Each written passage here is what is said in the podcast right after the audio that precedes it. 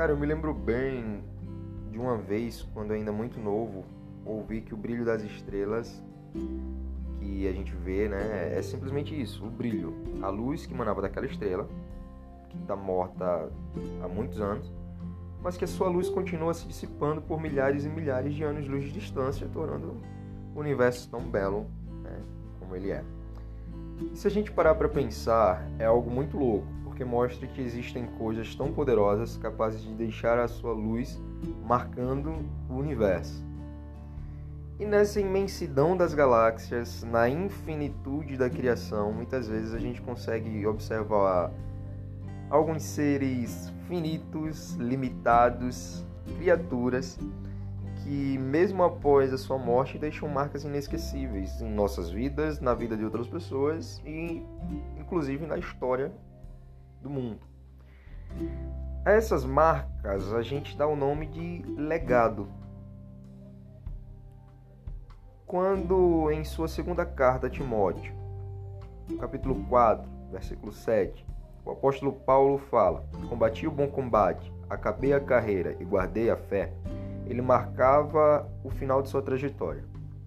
Ele falava ao seu companheiro que aquela era o fim da sua vida, aquele era o fim da sua vida, mas que ele tinha orgulho de tudo que ele tinha feito. Eu imagino que Paulo sabia da semente que ele havia plantado e de tudo que ele havia colhido e muito mais aquilo que outros colheriam mediante o que ele plantou. Mas não somente Paulo se tornou um exemplo para todos os cristãos e até outras pessoas. Se a gente for olhar, tipo, o cara tinha uma visão e disse: É isso que eu quero seguir, é isso que eu vou buscar até o final da minha vida, e ele não desistiu. Né? Então, não só em relação ao cristianismo, Paulo foi um exemplo de pessoa perseguindo aquilo que ele acreditava. É, mas não só ele se tornou um exemplo, vamos trazer para o lado cristão, né? Todos os discípulos de Jesus, tantos outros que a Bíblia menciona, são pessoas que passaram alguns anos aqui na Terra, né? Porque a vida humana ela é tão né, rápida, se a gente for parar para ver, né? Em comparação com a infinitude do mundo, com a infinitude da história do mundo, né? É, só que são pessoas que passaram alguns anos aqui, mas que seus nomes ainda são lembrados milhares de anos depois.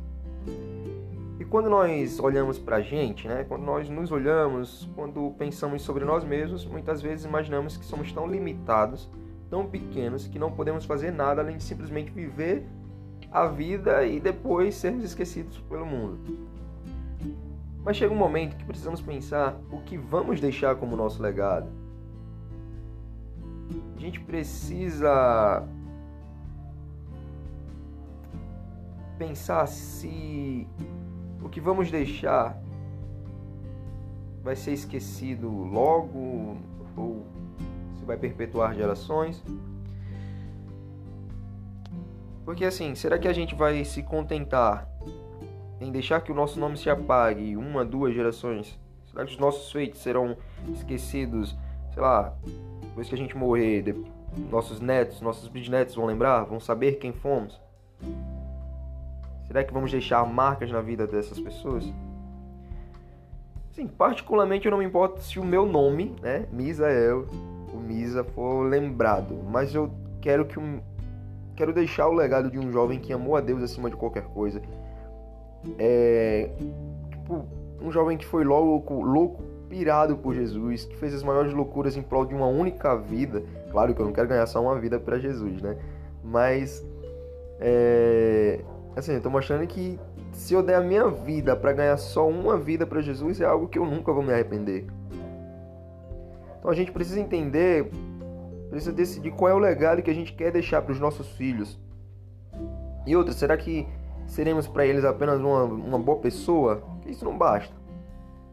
Será que seremos apenas um bom empreendedor, um bom funcionário?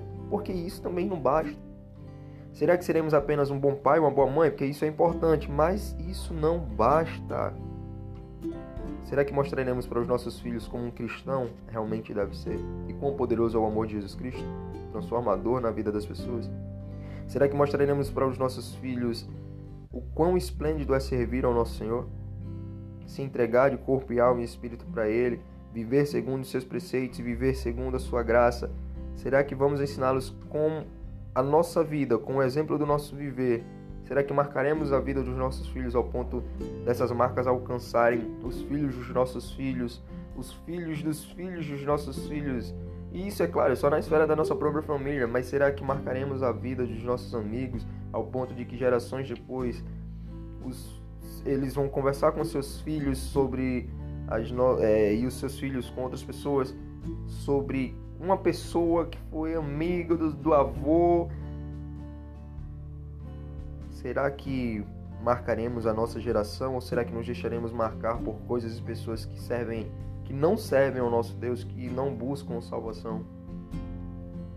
Porque em meio a uma geração onde todos querem ser influenciadores, nossa juventude cristã tem se perdido e se deixado influenciar pelo mundo. Se esquecem muitas vezes de que somos nós que estamos dentro da casa do Pai que devemos influenciar o mundo lá fora. Somos nós que devemos iluminar. Somos nós que devemos marcar essa geração e deixar com que o nosso brilho, mesmo após termos combatido o bom combate, mesmo quando nós acabarmos a nossa carreira, mesmo quando não estivermos mais aqui, quando estivermos descansando na glória com o Pai, o nosso brilho continue, né? que o nosso legado de não termos vivido uma vida nossa, mas de termos permitido que Cristo vivesse em nós, de uma vida de devoção, de fidelidade a Jesus, uma vida bem vivida de verdade ao lado do Pai, quando nós não estivermos mais aqui, esse seja o nosso brilho se dissipando pelo universo, que esse seja o nosso legado e que outras pessoas se inspirem nesse nosso legado, nesse nosso jeito de viver a vida e se dediquem a Cristo da mesma forma que nós estamos nos dedicando, ou mais intensamente, claro, muito mais intensamente que nós possamos deixar o legado de uma geração incansável em buscar atrair o reino de Deus, incansável em trazer o céu para a terra. Uma geração insaciável por almas, uma geração de adoradores. Mas e aí, me diz, qual é o legado que você quer deixar?